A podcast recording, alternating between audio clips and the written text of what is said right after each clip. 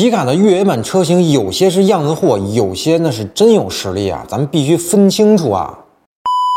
皮卡呢，作为一种多用途、多功能的车型，那越野属性自然是少不了的，所以不少主机厂呢就顺势推出了越野版车型。但有些网友呢就认为这些所谓的皮卡越野版呢都是样子货，那以噱头为主，实际越野性能呢并不强。那对于这个观点啊，我觉得并不是空穴来风，那确实有些皮卡的越野版呢是名不副实。那越野性能呢和普通版本相比呢，提升是有限的，但绝大多数主机厂推出的相关车型啊还是实至名归的。确实有着一个比较大的性能提升。那下面咱们就聊聊皮卡越野版车型和普通版车型有什么不同。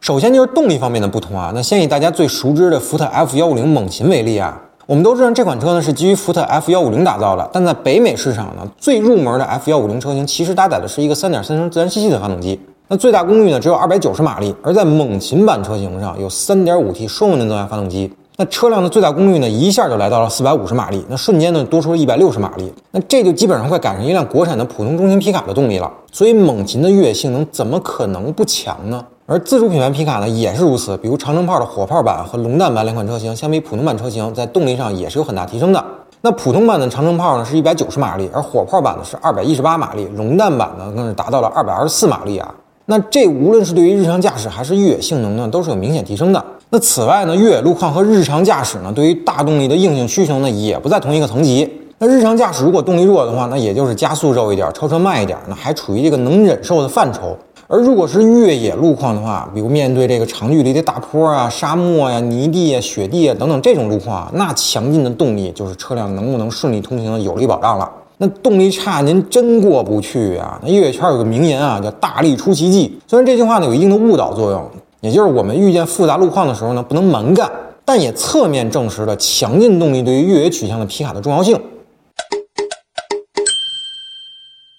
那第二个不同呢，就是四驱系统和底盘了。那对于一般的皮卡而言呢，配备分时四驱或者 TOD 的适时四驱就能满足日常使用了。但对于越野版车型而言呢，这是远远不够的。那全时四驱自然是最好的选择了，因为全时四驱系统可以根据路况自动调整前后墙的动力分配嘛。那此外呢，差速锁也是必不可少的，那最起码要有一把后锁。那如果想在越野性能上更强一些的话，那有一把前锁就更有保障了。而关于底盘的升级呢，那就是大学问了，那也就是越野皮卡需要升级的重要方向。首先需要升级呢就是轮胎，因为普通的皮卡呢更多的需要考虑油耗和 NVH 的表现，所以原厂配备的都是 HT 胎。那这对于铺装路面和一般的越野路况呢还 OK，但一旦面对复杂的越野路况的话，HT 胎显然是不行的。必须要配备有更强排泥能力和防刺穿能力的 MT 轮胎。那有些追求极致的车型呢，还配备了这个防脱圈的轮毂。那再有呢，就是悬架部分的升级了。那为了面对越野路况更从容呢，越野版车型呢通常会升级避震器和这个强化上下支臂。那这样呢，可以大大提升车辆的综合越野性能，并且呢，还能一定程度上的增加离地间隙。而如果是需要长时间的面对颠簸路面的话，那具有更好的抗热衰减能力的氮气减震，那也是必不可少的。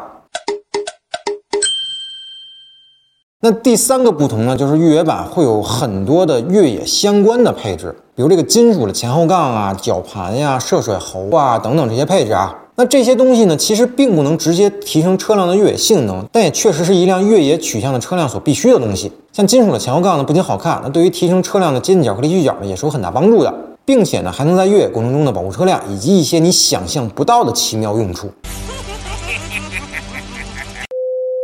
而绞盘呢，就是资深玩家必不可少的装备了。那一旦发生陷车呢，不管你是自救还是救别人，那都是必需品。像涉水喉呢，不仅可以提升车辆的涉水能力，在沙漠和戈壁路面行驶过程中呢，也能避免空运吸入太多的灰尘啊，确保发动机呢能够全力的输出。那现如今的越野皮卡呢，不仅硬件强大，那越野相关的软件配置也不少，比如这个坦克掉头啊、透明底盘啊和全路况功能。那这些配置呢，都可以大大简化越野的难度，那让越野经验不那么丰富的驾驶员呢，也可以轻松的应对复杂的路面。尤其是这个透明底盘配合上这个三百六十度全景影像，那简直是太方便了，甚至都不需要同伴下车指挥啊，那驾驶员自己就可以搞定了。那看到这儿，一定会有网友说，那普通版皮卡也可以后期改装嘛，并且还能个性化定制嘛？所有的改装件，无论是性能、造型、颜值，都完全符合车主的诉求，这不更好吗？您说的没错，但自行改装最大的问题就是手续是否合规。毕竟改装完的车辆和行驶本就不一样了。虽然我国有越来越多的城市对皮卡放开了进行，但是对于车辆的非法改装呢，查的可是越来越严了。那自行改装的皮卡很有可能就违反了相关规定了，那会给您造成一些不必要的麻烦的。但主机厂推出的越野版皮卡就不存在这些问题，原厂就把这些改装件备案了，不惧任何检查。虽然失去了一定的自主个性化，但总体来说还是一个最优的解决方案。您说对不对？好了，那您对皮卡越野版车型又是如何看待的呢？欢迎评论区留言，咱们继续讨论。